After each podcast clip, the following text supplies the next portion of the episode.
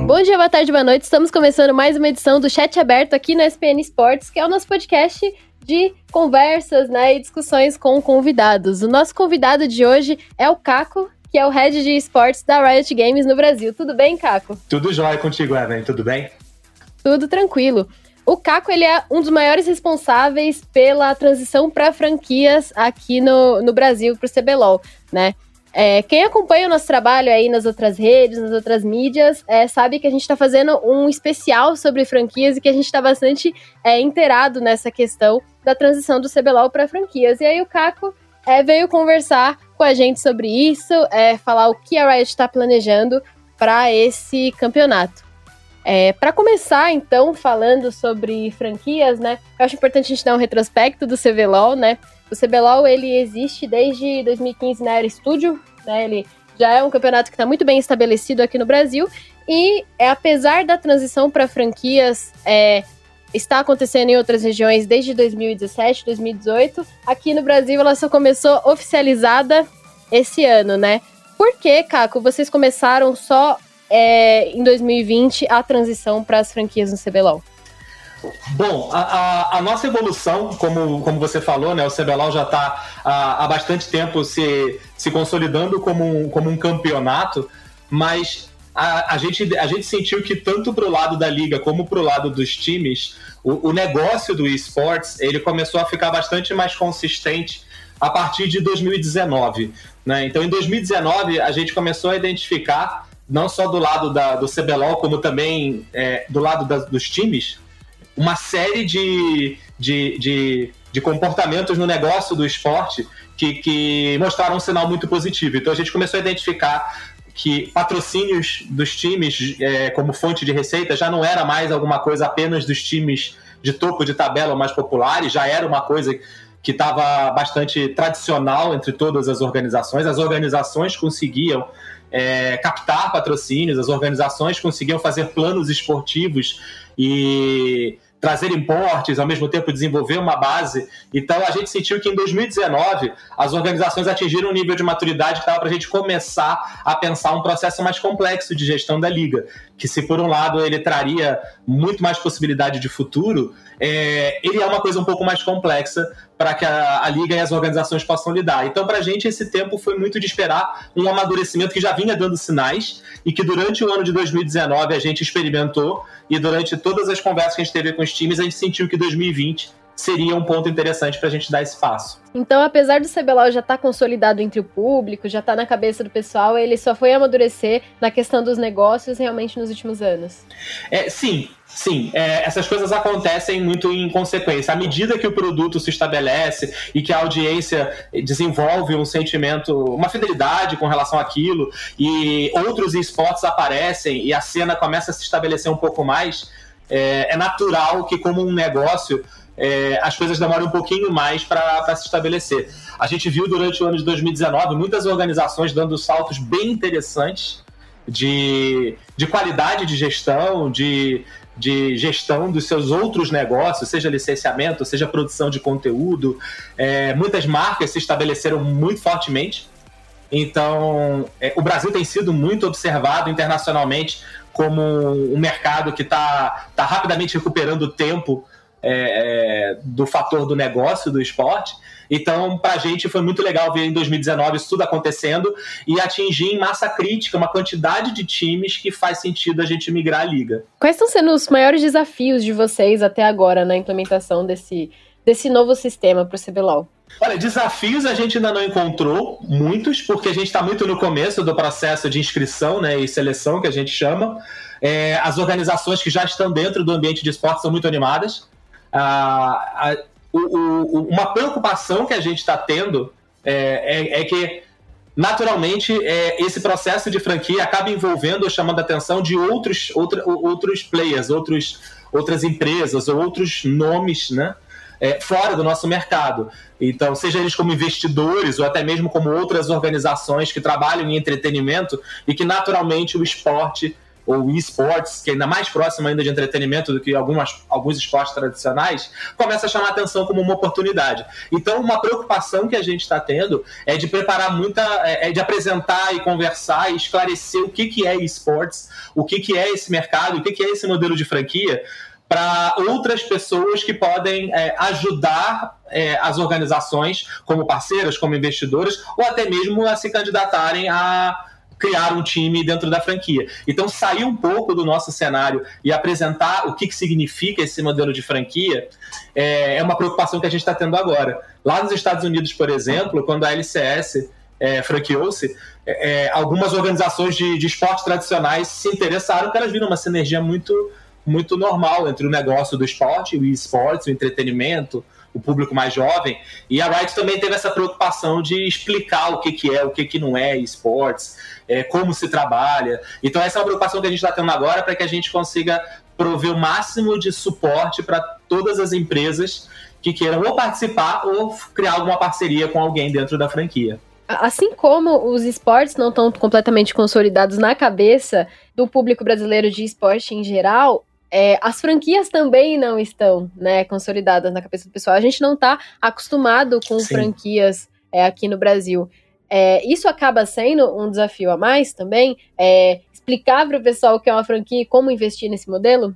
É, sim, é, acaba sendo um desafio, porque, como você falou, a gente não tem um pouco desse, dessa, desse histórico que alguns outros mercados têm do esporte como um negócio é, com essa com essa, esse dinamismo né, e essa complexidade.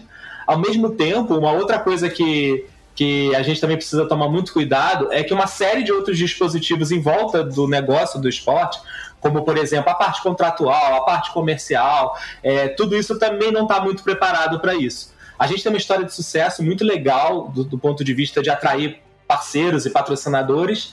É, no, CBLOL e a gente também durante esse processo procurou criar dispositivos e conversa para que os times também possam ter essa relação de longo prazo é, com marcas, com, com outras parcerias. Toda a parte legislativa de contratos também é um pouco diferente. Então, existem vários pontos que, que são diferentes quando a gente pega um modelo de curto prazo, como o CBLOL é hoje, e a gente expande para um projeto de longo prazo. E a, para a gente garantir o sucesso do, do modelo, a, a gente precisou passar alguns, alguns meses olhando todos esses cenários, todas essas partes, conversando, ajustando, mudando o que, que mudava no modelo atual, para a gente garantir que de fato o que a gente está propondo faz sentido e é uma coisa que a gente vai operar com sucesso. Agora eu queria saber um pouquinho sobre o sistema de franquias mesmo no, no CBLOL, sobre o projeto que vocês têm, né? Porque apesar das coisas estarem um pouquinho misteriosas ainda para quem está acompanhando, é, a gente teve é, uma, uma matéria, uma série de matérias no Globo Esporte, os nossos colegas do Globo Esporte, que eles é, liberaram algumas informações sobre as franquias do CBLOL, né? É, nessa reportagem, é, eles diziam que a, a, vaga no CBLOL seria, custaria 4 milhões, né? A vaga nas franquias custaria 4 milhões de reais é, que o piso salarial seria de 2,5 é, 2.500 reais, isso. é, e aumentando um pouquinho mais ao longo dos anos e que demandaria uma associação de jogadores e esse tipo de, de informação, né? Quais informações você pode dar para a gente nesse momento? Claro. É, a nossa preocupação no começo do processo de seleção com, com liberar algumas informações era muito para a gente garantir a consistência de que quem vai participar recebesse essas informações com um pouco de tempo para trabalhar. Mas não tem, é, a, a, gente não tem grandes mistérios, não. É, o, o, que eu posso falar, então, é a gente tem a, a vaga para a, a, taxa de adesão ao CBLOL, né, o valor da vaga, por assim dizer, do CBLOL, de fato a gente estabeleceu em 4 milhões de reais para as organizações que, durante o ano de 2020, tiveram um contrato com a Riot, tiveram parceria, então nós estamos falando de todas as organizações que na primeira e na segunda. Ou seja, as organizações do CBLOL e do Desafiante, né? Do CBLOL e do Desafiante. Então, as 15 organizações que nós tivemos até agora, é, elas, têm, elas teriam esse valor para a taxa de adesão. É, e as organizações novas que não tiveram nenhum contrato, nenhuma relação com a Riot em 2020, elas, elas têm um valor de 4 milhões e 400 mil, 10% de diferença. É, essa diferença é uma, é uma prática de mercado. As outras franquias da Riot também aplicaram uma diferença. É, e a base dessa, dessa justificativa, desse, dessa diferença, é a gente reconhecer o valor e a construção que foi feita pelas, pelas, pelas, pelas equipes parceiras que, que trabalharam com a Riot e construíram o CBLOL que agora está indo a mercado. Então, é, é, é essa, esse, esse valor incremental que a gente está tá colocando na taxa de adesão para novas organizações, ele é um valor que ele vai ser alocado para projetos específicos dentro da liga. Então, a gente já tem alguns planos, depende muito do, do mix de empresas que vai entrar e do valor dessa diferença de 400 mil a mais por organização, mas eles serão alocados a projetos que dão retorno direto para a própria liga seja eles, sejam, por exemplo, de é, meritocracia por desempenho internacional, seja para criar alguma, alguma coisa de negócio, alguma, alguma, algum caminho de negócio que seja beneficiado, pra, que beneficie todo, todas as equipes da franquia. Então, é, é existe uma diferença de valor entre 4 milhões para organizações do CBLOL ou do Desafiante em 2020 e 4 milhões e 400 para novas organizações.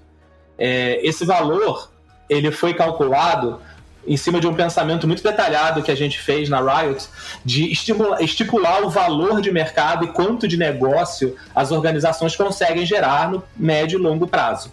Então a gente trabalhou muito com as equipes das outras regiões e também muito com o nosso time local de finanças, a parte de parcerias e tudo mais, para a gente entender como que poderia o negócio de um time do CBLOL, do novo CBLOL, é, ser impactado em termos de receitas é, ao longo dos anos, num pensamento de longo prazo. E a gente entendeu que esse valor ele era financeiramente compatível com o retorno que os times podem ter, não só diretamente dentro da liga, como também dos outros negócios que eles crescem, de conteúdo, de licenciamento e tudo mais. Então ele é um valor que ele tem uma amarração com a nossa visão de negócio para os times no longo prazo. É, um outro ponto que você também colocou é a questão dos salários, dos pisos salariais. Então, sim, a gente definiu que o piso salarial, e esse piso salarial é uma coisa, é uma distinção importante. Primeiro que ele não é um teto, né? Os tetos, os valores médios salariais, são decisões das empresas, dos times nas contratações. Mas a gente definiu um valor mínimo, que por acaso é o mesmo que a gente pratica esse ano para o ano que vem, a gente não quis inserir uma grande mudança, para a gente garantir que jogadores do Academy, jogadores de reserva, ou qualquer outra pessoa que esteja começando uma carreira, tenha uma condição mínima é, de piso salarial que a gente justifique que é um ponto de entrada na carreira. E a cada ano a gente vai fazendo é, propostas de aumentar esse piso à medida que o sucesso da liga também acontece. Então, para o segundo ano, que seria 2022, é, a nossa definição é que esse piso salarial aumente para 3 mil reais por mês. E a partir daí já passa a ser uma decisão de colegiado da Riot com os dirigentes das organizações que fazem parte da franquia. Então, esse valor ele é um valor que é para todos os jogadores contratados e inscritos, seja ele na, na liga principal ou na liga secundária, que a gente vai falar daqui a pouquinho. É, e ele também ele prevê um processo de aumento à medida que o negócio dá certo e o próprio mercado também pede isso. Então a gente fechou em 4 milhões, entre 4 milhões e 4,4, né? Exato. 4 milhões e 400 mil. É, e esse é um valor muito baixo se você comparar com as outras franquias, né? Ele não chega a um milhão de dólares, né? É, eu compreendo que isso tem a ver com o mercado brasileiro, mas é, vocês chegaram a fazer essa comparação de, ó, pô, tá muito baixo comparado com o LCS, com a LEC, e também se vocês, com isso, vocês preveem que organizações internacionais se interessem no CBLOL? Olha, é, esse valor ele é mais baixo do que o da, das outras regiões, mas a conta que a gente fez para entender o quanto que ele faria sentido ou pesaria sobre as organizações, ela não é muito diferente do que foi feito nas outras organizações. O nosso mercado no Brasil ele tem uma capacidade de monetizar esportes não futebol ou esportes é muito diferente dos mercados lá de fora. É, isso tem a ver com a própria dinâmica do esporte ter uma, uma dinâmica de negócio mais agilizada, especialmente nos Estados Unidos, e também de uma característica de mercado. É, o valor que a gente definiu, ele é diretamente ligado à nossa capacidade como liga de gerar retorno para os times. Então, se a gente bota um, se a gente define um valor mais, muito alto, a liga não consegue gerar um retorno para esse investimento dos times que seja proporcional. Algumas organizações podem conseguir crescer muito mais o negócio fora do CBLOL com outros esportes, com licenciamento, com várias receitas, e muitas não. Então, nosso objetivo era definir um valor de entrada que fosse proporcional à nossa capacidade agora de geração de receita. E que, à medida que o tempo for passando, essa vaga vai valorizando. É, os times podem. E, novos, novas organizações que entrem na liga, seja porque a liga vai expandir, seja porque uma organização vende a vaga, essa vaga, naturalmente, o preço dela pode ir aumentando. Mas a nossa grande preocupação foi não estabelecer um valor muito alto a ponto de descapitalizar os times no momento inicial e nem gerar uma, uma expectativa de retorno da liga, de retorno financeiro, que não seja capaz de atender esse patamar. É, quando nós começamos a falar desses valores, o nosso valor estava um pouco acima de um milhão de dólares e a gente teve uma, uma flutuação cambial muito grande acontecendo. Mas é, a ideia, a, a, forma como a conta foi feita, ela não é diferente dos outros mercados. O valor que o time paga como investimento inicial, ele tem uma relação direta com a capacidade de retorno que o time vai tendo sobre a liga. E num mercado um pouco mais um pouco menos tradicional, um pouco menos é, habituado ao negócio do esporte, como o Brasil, a gente optou por ser um pouco mais conservador e juntos dividimos com os, com os times os lucros e a, os benefícios da gente de fato triunfar mais do que a média dos outros esportes mas não gerar essa, essa, essa pressão na entrada. O CBLOL atualmente ele conta com oito times, né? E eu mesma defendo que ele deveria ter 10 para ter uma dinâmica de é, topo de tabela, meio de tabela e fundo de tabela. Vocês têm previsão de aumentar esse número de times para 10? Ou para 12? Ou, pra, ou continuar em 8? Sim. a gente dimensionou o CBLOL em 2021 para 10 times. Então, nós estamos prontos para ter 10 times competindo no primeiro split do ano que vem. Isso vai depender muito da, da quantidade de, de, de inscrições e de seleções que a gente fizer. Né? A nossa ideia não é ter 10 times, é ter times bons e comprometidos com o futuro da, da liga e os próprios comprometimentos que eles precisarão fazer. Então a gente pode começar com oito, dependendo das inscrições, mas a gente está preparado, inclusive até em previsão de grade de transmissão, mudança de lógica de, de, de estúdio tudo mais, para começar com 10 times. E é, em termos de modelo financeiro, a gente entende que no futuro a liga pode até ter um pouco mais. Então a gente pode ter um crescimento além de 10 times. Mas é uma coisa que, como um negócio, também vai precisar se provar. Porque, de novo, quando um time entra na franquia, ou no CB, mesmo no CBLOL hoje em dia, mas mais quando a gente está falando de um comprometimento amarrado ao investimento inicial, é, o time espera um retorno desse investimento. Então, é, a liga também precisa gerar mais receita para a gente poder remunerar cada vez mais times. E então essas duas coisas têm que andar junto. Com 10 times, a gente chegou num, num negócio que a gente consegue oferecer as condições que a gente está oferecendo agora. Para a gente aumentar de 10 times, a gente precisa ter um aumento também da capacidade de geração de receita da liga. Mas para 2021 a gente está bastante animado com a possibilidade de ter 10 times já. É, e uma coisa bastante específica do, do CBLOL e do cenário brasileiro de LOL é essa paixão pelo circuito desafiante, né? E é uma coisa que eu quero conversar bastante, que é a questão da segunda divisão é, no Brasil. Eu, pessoalmente, sou uma grande defensora do modelo de ligas regionais e como é, vocês provavelmente entraram em contato, eu defendo muito de que isso seja implementado no Brasil, né? Eu acredito que é, no termo básico, né, no, na, no plano das ideias, é, o Brasil ele é, estaria muito bem com o sistema de ligas regionais. Mas nesse link também do Globo Esporte dizia que vocês estão preparados para um sistema de academy, que é o similar ao da LCS. O que, que você pode dizer para a gente sobre essa questão da segunda divisão? Bom, é, o que eu posso te dizer logo para começar é que é, um modelo não, não implica em não ter o outro, tá?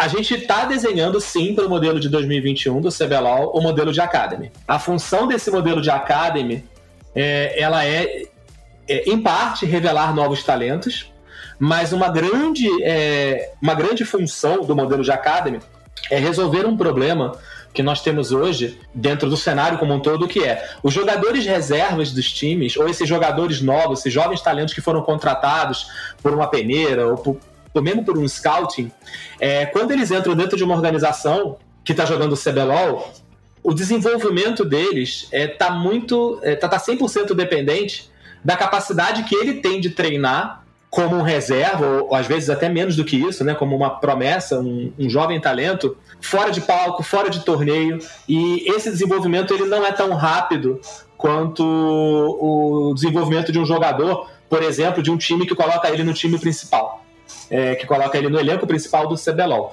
É, a gente sabe que experiência de palco, né, palco aqui entre aspas, porque estamos jogando em nossas casas, mas é, o valendo do CBLOL, o treinar contra dois times na mesma semana, é, interagir com diferentes técnicos, e você tem um que discute draft, o outro que discute posicionamento, o outro que discute meta e matchup.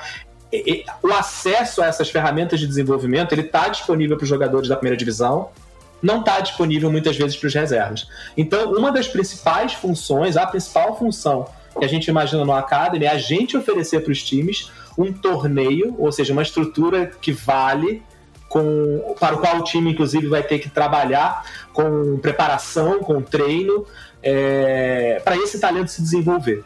Então, o desenvolvimento de um talento que está jogando continuamente, que está tendo uma experiência profissional oficial continuamente, é, ele gera frutos para o time é, sem que o time precise passar por um grande risco de que para renovar o seu elenco ele precise às vezes investir na liga principal por um período de adaptação que pode custar 4, 6, 8 rodadas e prejudicar o desempenho dele de tabela. Então, o Academy sozinho não resolve todos os problemas do cenário, nunca foi a nossa pretensão, não é. Mas na nossa visão, o Academy ele, ele, ele é uma ferramenta que ele gera uma eficiência muito maior no desenvolvimento dos talentos que já estão nos times, inclusive justifica os times terem mais contratações de reservas. Quando a gente hoje está no CBLOL, a quantidade de reservas que a gente tem é, para um time jogar, muitos times têm 10 talentos, então você acaba tendo muitas reservas e o time tem o ônus de investir é, no desenvolvimento de todos esses jogadores, mas no Academy está falando de uma organização ter 12 talentos contratados. É, cinco mais um reserva para o time da, da, primeira divisão, cinco mais um reserva jogando toda semana para a segunda. Então, nossa visão vai muito para esse lado. É, o que a gente quer oferecer com a Academy é oferecer para os times uma plataforma é, que estimule o desenvolvimento, trazer, antecipando essa experiência profissional que um jogador vai ter só na primeira divisão. Então, esse é um ponto. O ponto que está relacionado à revelação de novos talentos e até a revelação de novos profissionais seja eles é, staff técnica ou qualquer outra coisa, e organizações, tem várias, várias soluções e tem vários questionamentos. Na nossa visão da Riot, a gente está sim estudando um projeto é, de fomento de categoria de base, que seja liga regional, liga nacional, só que ele não está vinculado ainda ao projeto de franquia, ou seja, não é uma responsabilidade dos times do CBLOL é, ter uma presença numa liga regional. Ele é uma outra dinâmica que a Riot precisa criar no mercado, na verdade, que precisa haver no mercado, e a gente está considerando a gente é, se envolver nisso, para que a gente estimule que hajam mais jogadores conhecendo as possibilidades do cenário, que hajam mais talentos podendo abastecer o CBLOL e podendo, inclusive, o CBLOL ser uma coisa mais próxima do sonho desses jogadores. Mas ele é uma outra dinâmica. E uma coisa que a gente tem muita preocupação é o seguinte: a gente observa o cenário e a gente entende, assim, o cenário independente, por assim dizer, a gente tem grandes, grandes exemplos, grandes é, execuções, mas ele é um cenário muito difícil. A gente também já viu no cenário alguns projetos regionais ou nacionais acontecerem e não conseguirem passar daquele ponto crítico de audiência, de receita, de engajar times e, e jogadores. Então, o nosso grande desafio aqui, aqui de fato é um desafio, é como que a Riot consegue é, estimular esse cenário sem comprometer os nossos esforços e investimentos do CBLOL, porque aquele é o nosso é a nossa prioridade, mas como que a gente consegue também trabalhar num cenário regional, num cenário local, num tier 3, sem que a gente precise é, subsidiar esse cenário. Como que a gente consegue fazer essa cena ser, é, su ser sustentável? Como que a gente consegue fazer esse cenário também acontecer? Porque hoje na Europa, quando a gente olha, por exemplo, o Masters, é uma cena sustentável. A lógica de times de países tem um mercado local em cada país, esses times conseguem gerar negócios que investem em jogadores e tudo isso é, desenrola. Como que a gente consegue fazer isso no Brasil? Então, sim, temos ideias, sim, temos conversas. É, o fato disso não estar associado à mecânica da franquia não quer dizer que a gente não entende essa questão e acha que tem espaços para a gente agir. O ponto é que não é uma coisa que está envolvida nos times do CBLOL. Então é como se fosse um. É, é, como se fosse, não. É um outro projeto que a gente precisa conversar, que envolve parcerias, que envolve um diagnóstico nosso das diferentes cenas regionais. É, então, é algo que a gente em breve pode ter mais novidades para trazer, mas é uma coisa que a gente precisa trocar, tocar com em paralelo à franquia, para em algum momento conectar esses universos. Seja através de um draft, seja através de um projeto de apresentação de talentos, qualquer coisa assim. Então, esse projeto de regionalizar o League of Legends no Brasil, ele não está envolvido com o projeto de franquias e ponto, ou não está envolvido ainda? Ele não está envolvido ainda. A gente entende que para a gente ter um, um, um, um dos caminhos para alimentar e estimular esse cenário Tier 3 é a gente conectar ele com o cenário profissional. Então, a gente entende que tem pode, pode haver um grande valor nisso como um propósito, né? Para que, que alguém entra numa liga é, se essa liga não leva a lugar nenhum? Então, a gente entende que ainda não temos essa, essa, essa, essa solução, mas a gente entende que aqui existe um espaço para a gente agir. Por outro lado, eu também preciso preservar exatamente o que a gente está prometendo para os times agora do modelo de longo prazo, que é você tem uma estabilidade. Os seus planos de desenvolvimento são planos que o modelo de franquia consegue garantir a sua, digamos assim, a sua, o seu controle sobre a previsibilidade do cenário. Então eu também não posso perturbar essa estabilidade dos times. Então, como que eu consigo gerar valor dos dois lados? Então, ele ainda não está conectado, a gente entende que estar conectado pode trazer grandes benefícios e a gente quer investigar esse caminho. Aham, uhum, entendi. É só voltando para fechar essa questão da, uhum. da Academy da segunda divisão, a gente vê que assim a LCS é o principal é, principal campo de, de Academy que a gente tem no mundo, né? O principal exemplo que a gente tem disso. E apesar deles é, terem isso mais consolidado no cenário deles, né, esportivo dos Estados Unidos, a LCS Academy acaba não sendo um bom modelo para isso, né? A gente, quando a gente acompanha a liga, a gente acaba vendo que parece que assim, o jogador jogou mal e vai ficar de castigo no Academy, né? Vai ficar de castigo no banco. E é, o cenário norte-americano ele não conseguiu fazer esse papel de desenvolver talentos e a Liga Academy ela acabou se tornando uma coisa meio decorativa na LCS quando a gente vê de jeito grosso, né? quando a gente vê por cima. É, existe essa preocupação com o CBLOL de do Academy não surtir um bom efeito é, nessa questão ao longo do, do tempo? É, existe, existe uma, um comprometimento nosso é, e dos times da gente observar os resultados que a Academy pode estar trazendo, porque, de novo, a Academy é uma, é uma, uma parte da, da nossa solução de longo prazo, que ela tem objetivos. Hoje, quando a gente olha o, o momento do Brasil e a gente do CBLOL, né, dos times do CBLOL e da, da carreira dos jogadores e tudo mais. E a gente observa como está na LCS. Eu acho que a gente tem uma situação que tem algumas diferenças com relação à, à renovação de talentos ou à presença de importes no Brasil, que tem um dinamismo maior do que na LCS, pelo momento em que nós estamos, de correr atrás do tempo e, e buscar, buscar mais desempenho. Então eu acho que os times no Brasil hoje eles estão vivendo um momento de experimentação e de busca de outras soluções esportivas que a gente, com a gestão correta da Academy, consegue ter algum impacto, consegue ter resultados positivos. E não uma simplesmente uma liga que roda em paralelo. Que esse não é o objetivo dela. É, existe alguma preocupação para que o Academy tenha um apelo parecido com o circuito desafiante para o público e tal? Tem aquele tom mais irreverente, aquela. a magia do circuitão? Sim, a gente está definindo o Academy como um produto, como uma experiência que ele tenha a sua cara, que tenha a sua vida. Ele vai ter uma conexão com o CBLOL maior do que o desafiante que o Circuitão tinha, mas ele, ele é outra coisa, ele é para ser vivido de um outro jeito. É, para os, para os jogadores, ele é para ser vivido como uma grande experiência profissional, e para o nosso público, ele é para ser também experimentado de um jeito é, diferente da, de acordo com o produto. Então, sim, a gente está buscando todas, a, todas as definições que a gente precisa ter aqui na Riot para que a experiência de assistir ao Academy, e não necessariamente vai ser esse nome, né? A gente ainda está trabalhando com o conceito, é, seja uma experiência específica e seja uma experiência diferente, onde está revelando novos talentos, onde está experimentando coisas e tudo mais. o, o circuito desafiante é um, tem um apelo muito grande para a comunidade, né? Ele forma muita coisa, muitas, muitos talentos, tanto na parte dos jogadores, quanto de técnico, quanto de casters, né? A gente viu grandes personalidades do esporte no Brasil surgirem do desafiante Sim. e eu acredito que vai ser uma grande perda para o Brasil se, se esse, essa coisa, essa magia né, do circuitão não for mantida. Mas vamos falar de CBLOL, né? Vamos voltar a falar realmente é, dessa implementação. E eu queria falar sobre a aplicação, né? Certo. Porque até agora, assim, para quem vê de fora, o negócio é meio nublado, assim, meio esquisito, tá? Tem que aplicar, mas como aplica? O que eu tenho que fazer para aplicar? Se eu juntar 4 milhões, como que eu faço para botar um time da SPN lá, né? Certo. Então, o que, que o time.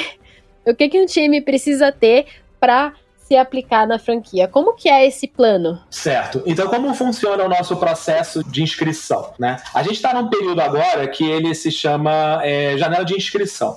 Então, nesse momento, as organizações interessadas elas entram em contato com a Riot através de um e-mail que é o cblol2021@riotgames.com e elas se apresentam. É, nesse momento, elas precisam mandar uma cópia do contrato social para a gente fazer uma avaliação de que aquela organização de fato é uma organização. Então, a gente recebe esse contrato, a gente identifica quem é a empresa. A gente, não, nesse momento, não está avaliando a empresa, a gente só faz uma verificação é, mínima da, da, da, existência daquela empresa. De que é uma empresa de verdade. É uma empresa de verdade, de que ela pode ter aquela atividade e tudo mais. É, e a gente troca um termo de confidencialidade, porque há informações, mais do que essas que eu estou apresentando aqui, existe uma troca de informação que precisa ser muito sigilosa e muito protegida durante o processo para que as próprias organizações tenham confiança de dialogar com a Riot. Uma vez que a gente estabelece essa, esses, esses modelos de confiança, de confidencialidade e tudo mais, a gente envia para as organizações um documento mínimo, que a gente chama de memorando de entendimento, é um, uma minutinha de contrato, onde a gente apresenta tudo que vai ser, todos os detalhes que eu falei aqui, muito mais, para que a organização de fato compreenda é, todos os detalhes do que, que significa esse projeto de entrar no modelo de longo prazo com o CBLOL. Então ali tem valores, tem condições contratuais, tem tudo. É uma descrição do negócio. E as organizações devolvem para a gente assinado com o um mínimo de informação sobre elas. Então, quem é o executivo, se ela tem investidores, o que, que ela pretende fazer no cenário de esportes, qual é a visão dela. São algumas perguntas muito simples. E nesse momento é o que a gente recebe, de novo, a gente ainda não está avaliando, a gente só está checando e aprendendo sobre aquela organização. A inscrição dela está confirmada. Então, esse processo de pedir a primeira informação, assinar essa, esse termo de confidencialidade e nos devolver essa minutinha de interesse, a, a organização diz que tem interesse em participar do processo, ela termina no dia 28 de junho. Daí para frente, a gente tem um, um grupo de organizações interessadas e que formalizaram o interesse em participar. Elas ainda não estão comprometidas a participar e nem a gente tem todas as informações. Elas só se inscreveram. Desse momento para frente, começa um processo bem mais longo, que dura alguns meses, que a gente chama de processo de avaliação. Nesse processo de avaliação, a gente passa, a gente passa para as organizações é, quais são os critérios que elas precisam é, atender, ou quais são os critérios que elas têm que nos apresentar informações para que o time da Riot que vai avaliar é, cada projeto de organização tenha de fato a base para avaliar se essa organização tem interesse, está, é, é, tem recursos, tem visão, tem estratégia para o negócio. Então a gente definiu uma série de critérios que vão desde, por exemplo, qual é o, o qual é a visão de marketing dessa empresa. Né? A gente trabalha com, com o esporte, o esporte ele, ele é entretenimento. A gente sabe, quando a gente olha hoje o CBLOL, que as maiores organizações, as maiores marcas de esportes, elas têm uma estratégia de marketing, de marca muito forte. Elas trabalham com conteúdo, elas trabalham com, às vezes, licenciamento de produtos, elas têm um engajamento com a comunidade muito forte. Né? Isso, é, isso, isso é, é notório hoje nas maiores organizações do CBLOL, por exemplo. Então a gente quer saber um pouco de qual é a visão dessa empresa. O que, que ela pretende fazer, quais os recursos que ela tem, quais os planos que ela quer adotar. Isso é uma apresentação. Outro, outro critério que, eles que a gente pergunta nessa etapa é o plano de negócios.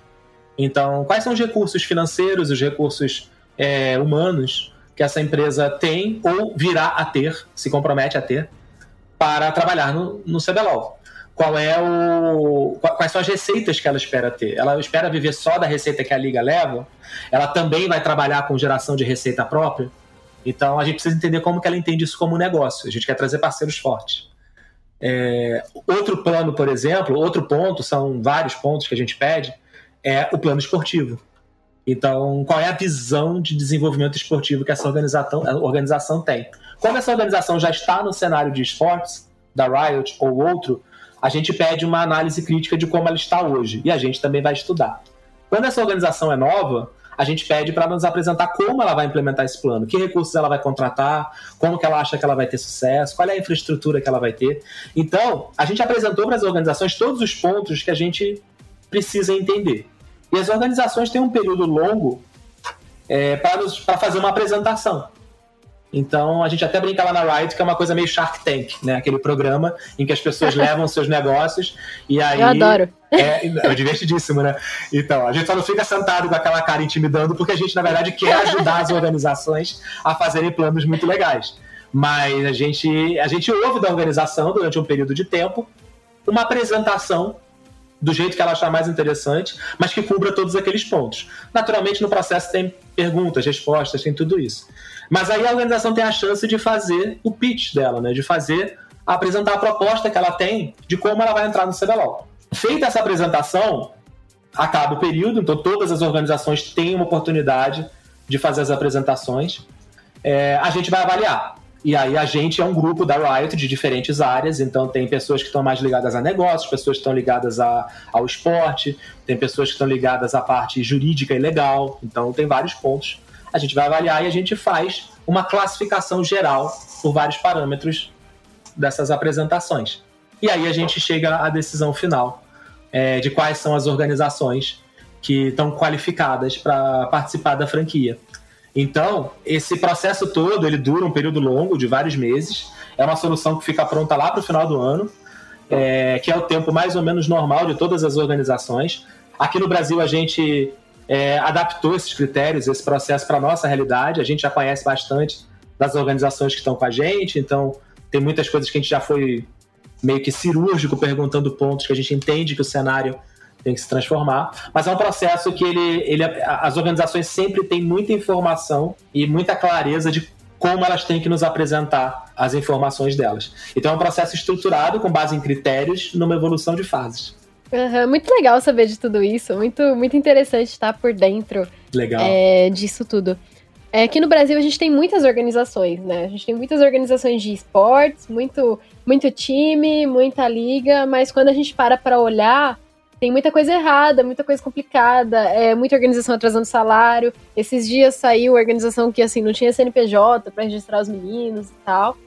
Então, assim, e, e por saber dessas coisas, por ter contato com essas coisas, a gente sabe que não são todas as organizações do League of Legends mesmo que vão ter é, como entrar nesse, pro, nesse projeto de uma forma efetiva, né? De uma forma que vai ser boa para a liga. Exato. É, em um programa que eu participei com alguns colegas, Around the Rift, a gente conversou sobre algumas organizações de fora que podem entrar. A gente citou até a Loud, que é um fenômeno do Free Fire e tal. É, você consegue é, prever já e ter um panorama de organizações de fora do League of Legends que, que podem entrar? Como vocês veem isso? Ou times de futebol, ou times de outros jogos? Como que a Riot enxerga é, essas outras organizações? Para a Riot, para o CBLOL, é, trazer novas organizações que têm diferentes experiências é muito positivo.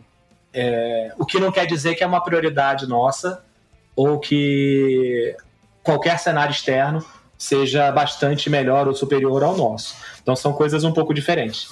É, então assim, o processo inteiro foi preparado para, para, para é, organizações que já estão com o CBLOL e que a gente conhece, a gente de fato entender como que elas pretendem se preparar para o futuro, e organizações de fora que tenham a vontade, e aí de fora pode ser de fora do Brasil, pode ser do Brasil, mas de fora do CBLOL, é, então, é, para essas organizações, como elas enxergam a possibilidade de, traba trabalhar no, no CBLOL, trabalhar em parceria com a Riot. Então, a gente enxerga como sendo algo positivo. Uma coisa que é importante a gente sempre levantar é o seguinte: óbvio que a capacidade financeira é uma coisa muito importante, porque a gente vai dar as mãos e vai seguir uma longa jornada, nós e a organização, né? Mas, é, dos critérios todos que a gente está avaliando, é, a disponibilidade de recursos financeiros é, de longe não é nem a única nem a mais importante. A gente precisa ter é, organizações, a gente quer buscar organizações que queiram trabalhar esportivamente, trabalhar a comunidade, então uma estratégia de conteúdo, uma estratégia de comunicação, de marca é muito boa, que sejam organizações corretas. A gente quer trabalhar com organizações que honram os seus compromissos com o esportes, com, com a comunidade, com a sociedade, do mesmo jeito que a Riot faz. É, então, existem várias dimensões que podem ser positivas ou podem ser desafios para organizações externas. É, definitivamente, a gente precisa ter é, parceiros que entendam do nosso negócio no Brasil. Então, associações entre investidores ou organizações internacionais e brasileiras também são vistas como bons olhos. Mas a gente precisa ter parceiros que sejam qualificados em várias dimensões, não é o dinheiro que conta. É, a nossa definição, inclusive, de identificar um valor para o valor da vaga que seja viável comparado com o negócio que nós conseguimos oferecer para o momento da, da economia brasileira, do cenário brasileiro, quer dizer, não momento de curto prazo, mas para como o Brasil desenvolve, é justamente porque o dinheiro de curto prazo não é o nosso foco. A gente precisa ter organizações que estão comprometidas em desenvolver jogadores, em criar marcas fortes, em crescer a liga Hoje, nas maiores ligas do mundo, e no CBLOL também, você quase que pega os times mais conhecidos, eles são sinônimos da liga. É, porque história interessante a LCK e a SKT, a SKT-T1, terem a história tão misturada. É isso que a gente busca aqui também. Então, é, a, o que a gente olha para organizações é, é, é, bastante, são bastante coisas que estão associadas a essa capacidade. A capacidade de investimento é apenas uma delas. Uhum, entendi. E sobre esse desenvolvimento todo, a gente tem um fantasma muito grande no Brasil, que é a questão do resultado internacional, né? Uhum. Tava esperando eu perguntar isso, eu tenho certeza. é, a gente, todo mundo que é fã de LoL tem essa esse processo, essa, essa parte do ano, né? Esses dois momentos do ano em que a gente reclama do CBLOL no MSI e que a gente reclama do CBLOL no Mundial. E todo mundo quer muito que a gente eventualmente vá bem internacionalmente, né? E pelo projeto que a gente é, teve acesso através do Globo Esporte e tal, a gente também é, reparou que existia um foco em resultados, né? Assim, premiações maiores para quem está no topo da, da tabela e tal, e um foco muito grande em desempenho, em desenvolver os jogadores e realmente ter um, é, um jogo consistente, né? Ter os melhores jogadores, estar no topo da tabela. O é, que, que você pode me falar sobre isso? O que, que a franquia vai trazer em questão de resultado internacional. Isso é o foco da, da Riot? É um dos focos, sim. A gente tem a, a gente tem essa preocupação de na hora que a gente acaba com o rebaixamento, como que a gente gera uma tensão competitiva, né? Para que os times continuem querendo progredir. E, além disso, na hora que a gente elimina as barreiras que atrapalham o planejamento de longo prazo dos times, esportivo também, como que a gente agora passa a tratar como uma realidade, sem é, obstáculos externos como o rebaixamento, como que a gente trata como uma realidade o plano de sim é, evoluir em palco internacional. Então a gente tem algumas coisas, alguns dispositivos na, na mecânica da franquia, na mecânica do CBLOL que a gente está criando, que eles estimulam a competitividade. Então, é, um deles, como você mencionou, é que a gente a gente, na verdade, a gente já tinha essa mecânica no CBLOL hoje, a gente está aprimorando ela um pouco, de que as premiações e a geração de receita direta da liga, ela premia desempenho. Né? E desempenho em diferentes é, dimensões. Desempenho em, em, posição esportiva, desempenho em, em geração de conteúdo, engajamento da audiência. Tudo isso a gente hoje trata como desempenho. Mas o esportivo, claramente, é, é um ponto muito forte. É, um, um, projeto que a gente está trabalhando, até mencionei um pouquinho, no, muito por alto no começo da conversa, é que a gente está separando um fundo dentro do orçamento do CBLOL associado a desempenho internacional dos times que forem representar o Brasil. Então, além da premiação do CBLOL e além de eventuais premiações ou compensações que existam associadas à participação simples no evento internacional, a gente está criando sim uma mecânica de premiação por desempenho do Brasil em palco internacional. A gente vai divulgar mais detalhes disso em breve. É, e é um plano que a gente quer oferecer por alguns anos, porque a gente entende que o crescimento sustentável do desempenho não é um time chegando e dando, é, em função do draft ou de uma line-up específica, dando certo, porque no ano seguinte isso pode não sustentar, mas é uma coisa que a gente entende que tem que sustentar por alguns anos e eventualmente até ir crescendo junto. Então a gente está pensando sim numa premiação por mérito em desempenho internacional. E outra coisa que a gente também está gerando como uma tensão competitiva é o outro lado, que é da má colocação esportiva. Então, dentro do, da, da franquia, naturalmente os times têm uma, uma como chama, uma, uma estabilidade de ficar dentro da liga, que inclusive, até como a gente está falando em planejamento de longo prazo, algumas das apostas esportivas podem não dar certo e o time pode flutuar, isso é natural. A gente vê isso inclusive nas ligas é, europeias e americanas. Porém, é, eventuais falhas de desempenho dentro da própria liga, elas não podem ser uma constante. Então, a gente tem um mecanismo que é, é se as organizações ficarem nas últimas posições de tabela por um determinado período sem melhoria, a gente primeiro chama a organização oficialmente para entender o que está acontecendo e qual é o plano de recuperação esportiva que vai acontecer. E no limite, se a gente não encontrar uma sinalização ou se a gente entender que os planos não estão funcionando, é um problema mais crônico, que não tem caminho de resolução, a gente pode conversar com a organização sobre uma rescisão do contrato da parceria, mesmo ele sendo, em teoria, de longo prazo. Então, existem critérios esportivos para que uma organização permaneça na franquia. É, não é. Não existe acomodação. Então, a gente tem. A gente entende que Naturalmente, outros mecanismos podem surgir à medida que a gente entra numa jornada de longo prazo, mas a gente hoje criou três mecanismos que a gente entende que geram essa tensão em cima dessa estabilidade. Uma delas é o, o mau desempenho esportivo constante ou frequente, ele pode gerar uma rescisão de contratual, se ele acontecer nas condições é, que, que a gente descreveu. Quem está jogando é compensado por desempenho.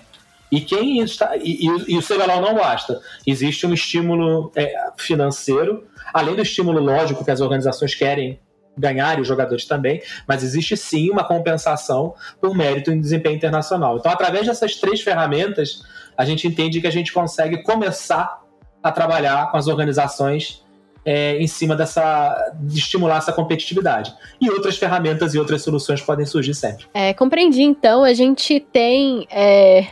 Que bom saber que a gente tem é, estímulos para os times irem bem internacionalmente, além da, das demandas da comunidade e tal, né? É, sobre todas as questões que você já afirmou, e principalmente as questões financeiras, é, a gente estava reparando em um certo déficit financeiro, numa comparação é, em outras ligas, né? Por exemplo, a LLA ela tem uma premiação muito maior do que a do, do CBLOL se a gente for comparar, né? E o CBLOL ele só começou a captar parceiros externos é, com alguns anos de liga, né? Nos primeiros anos a gente não tinha o patrocínio da Gillette, da Red Bull, da Dell que vocês têm hoje. É, o que, que vocês estão esperando para esse tipo de, de questão, né? O que, que a gente pode esperar para novos patrocínios, novos parceiros e é, o dinheiro injetado na premiação e na liga é, como um todo? Hoje o CBLOL tem um desafio que é, é, atingir a sustentabilidade e manter-se sustentável. Né? É, vários dos investimentos que eu mencionei aqui dentro, desde os dos prêmios por mérito internacional, é, investimentos que a gente precisa fazer em finais, em estúdio, em tecnologia, é, que se revertem também em audiência e que continuam botando a liga para frente, é, esses investimentos eles consomem recursos. Então, o nosso desafio ele é de manter o CBLOL sustentável para que ele continue existindo e crescendo, para que os times continuem existindo e crescendo. É, aqui no Brasil, a gente demorou um pouco mais de tempo, mas não tanto quanto possa parecer, é, a gente não demorou mais do que um ano depois da, da, da, da, Liga Americana a começar a ter os nossos patrocínios. E a jornada com o nosso parceiro, o nosso patrocinador, a do time também, ela é muito, ela é muito vinculada a mostrar para o parceiro o tamanho do cenário e os resultados que a gente consegue fazer quando a gente faz uma parceria de marco de conteúdo. Então, naturalmente, a gente também precisa desenvolver o negócio das nossas parcerias comerciais para atingir um, uma possibilidade de gerar é, receitas de patrocínio e valor para o parceiro para ele continuar conosco. Então hoje o CBLOL ele já conta com a renovação de vários parceiros e a gente continua é, conhecendo e trazendo novas marcas para dentro e os times também. Então aqui no Brasil o que a gente teve foi um ciclo que ele começou um pouco depois, mas ele já vem mostrando o resultado de mostrar o real valor de uma marca e de um parceiro investir no cenário. Então nós não estamos nós estamos falando de um de um cenário que ele tem eventos, ele tem transmissão, ele tem conteúdo, ele tem engajamento de comunidade, ele é muito diverso e muitas vezes as organizações e a Riot precisam de um tempo para atrair as marcas e atrair os parceiros e conseguir gerar a receita do tamanho que a gente acredita que o cenário gere. À medida que a gente for continuando crescendo a liga, a gente acredita que a gente vai ter mais injeção de recursos, é, além da injeção de recursos da Riot também. E essa, esse crescimento da liga e, essa, e, e, esse entendimento do mercado de que esportes é um grande mercado a se injetar, a se investir e a se patrocinar, é fundamental para que os times também sejam sustentáveis.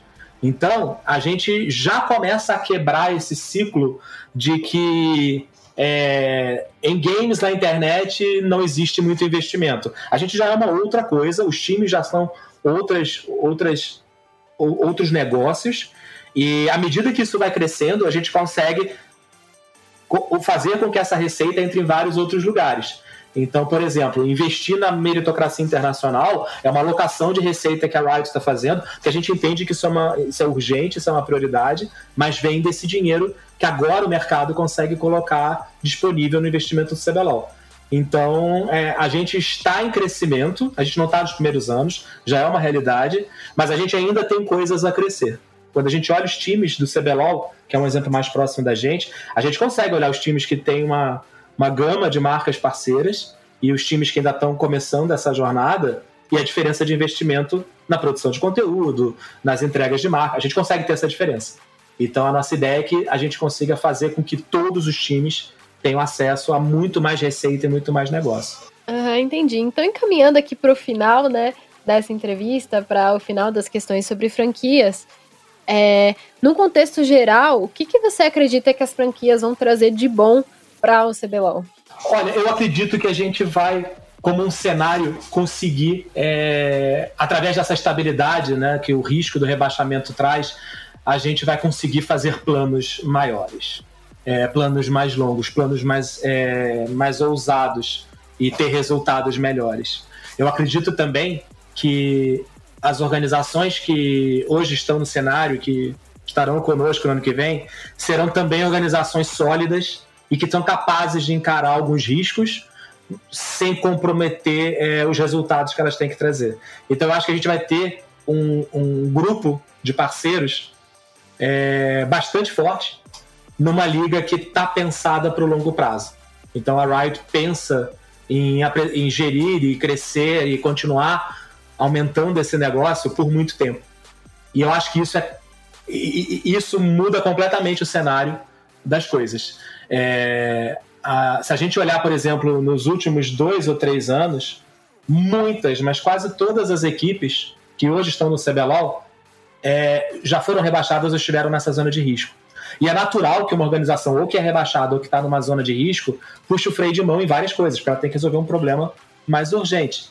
Na hora que a gente elimina isso, a gente ganha foco e recurso para pensar a liga daqui a um, dois, três anos. Isso faz toda a diferença. Então essa é a grande expectativa que eu tenho. A gente espera que para os próximos anos o CBLOL tenha algumas mudanças até na questão do visual deles e de como a transmissão acontece. É, quando a gente pensa na franquia, os maiores exemplos que eu penso são realmente a LCS e a LC, e eles tiveram um rebranding muito forte no ano de implementação das franquias, no ano em que isso entrou em vigor.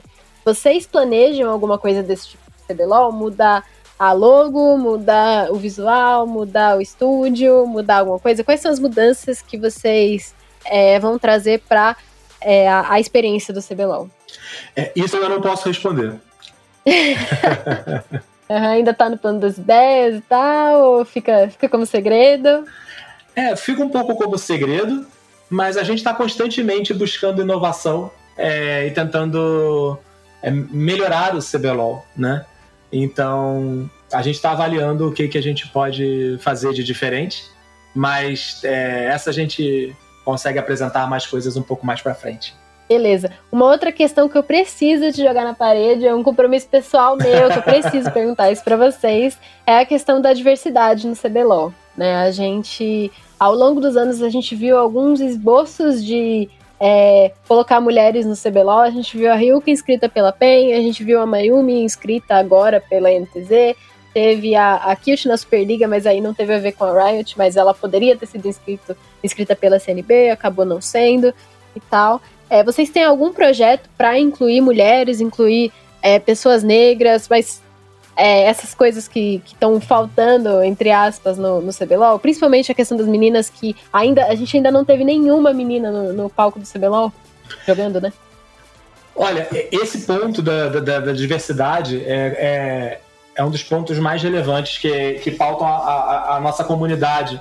E a gente tem um compromisso, sim, de buscar trazer para o CBLOL o retrato mais diverso e fiel da nossa comunidade, porque é o que somos.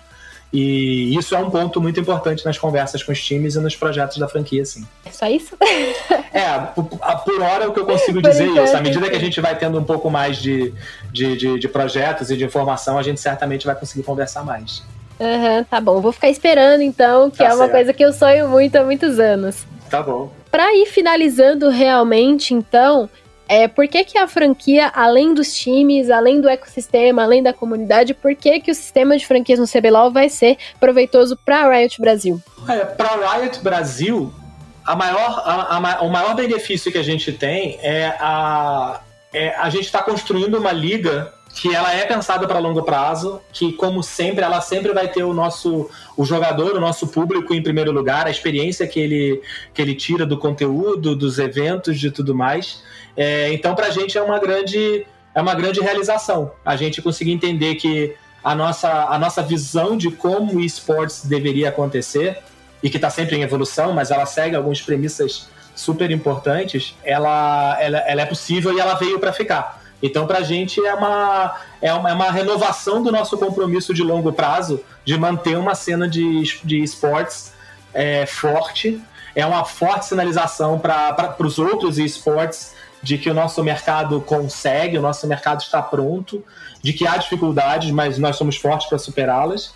Então, para a gente é uma grande renovação dos nossos votos de, de compromisso com o que trouxe o CBLOL até aqui. Né? Ano que vem o CBLOL faz.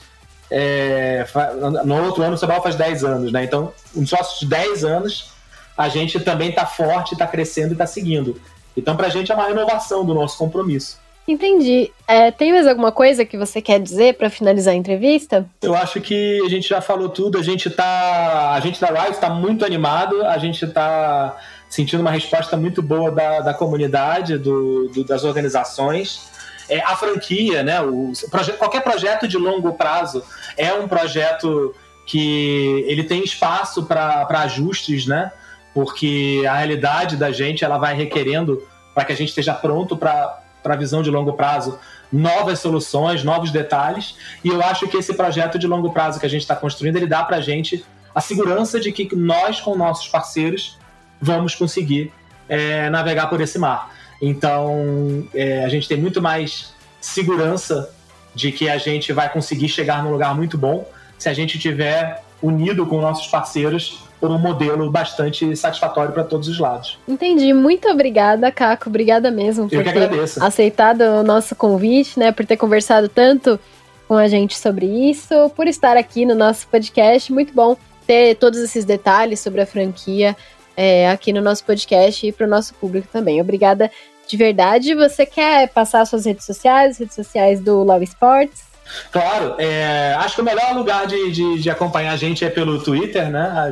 Tem o Twitter do Law Sports BR, que a gente conversa sobre tudo que tem a ver com o CBLOL, com o circuitão e tudo mais, né? É, o meu Twitter, Caco Antunes, ele às vezes eu também ajudo, interajo com algumas coisas, explico algumas coisas, então quem tiver alguma dúvida e tudo, eu também estou ali no Twitter que a gente pode conversar. É, e, e assistam o CBLOL. Estamos de volta e estamos bem felizes de estar de volta para essa segunda etapa. Muito obrigada, Caco. É, sigam a gente também nas nossas redes sociais, é SPNSportsBR. é, no Twitter e no Facebook. As minhas redes são Evelyn Marcos, ou se você procurar Evelyn com dois N's lá no Twitter, você já me acha. Muito obrigada por ouvirem o Central Esportes. É, o chat aberto vai ficando por aqui. Até a próxima edição.